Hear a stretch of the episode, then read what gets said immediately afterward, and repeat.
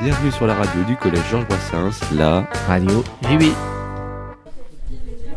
Qu'est-ce qui fait un bon podcast pour vous? Euh, bah, La qualité du son. Le sujet il soit bien choisi et que ce soit euh, facilement compréhensible.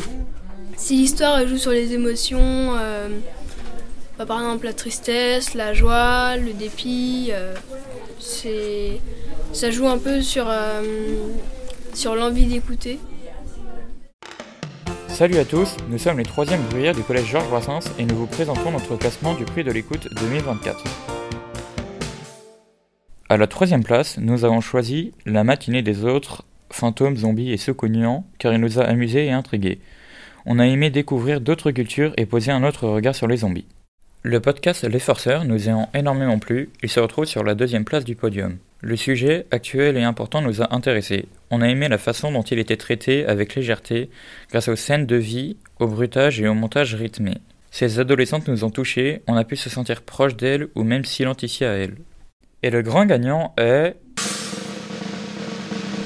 Qui a décapité les phoques de Concarneau Les élèves de la classe nous expliquent pourquoi parce que euh, c'était intéressant, c'était captivant. Le son était bien réalisé, euh, on était dans l'ambiance, un petit peu tendu, stressante. Parce que c'est un fait divers. Et au début, il y a une voix qui explique le contexte et on, a un peu l'impression que c'est comme une énigme. Et avec les interviews des gens, et eh ben on a l'impression qu'ils essayent un peu euh, chacun d'avoir raison. Ouais, c'était surtout mystérieux.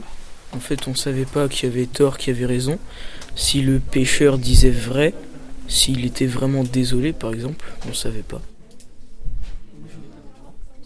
C'était Radio JB. Retrouvez-nous sur audioblog.arteradio.com. Au revoir. Au revoir.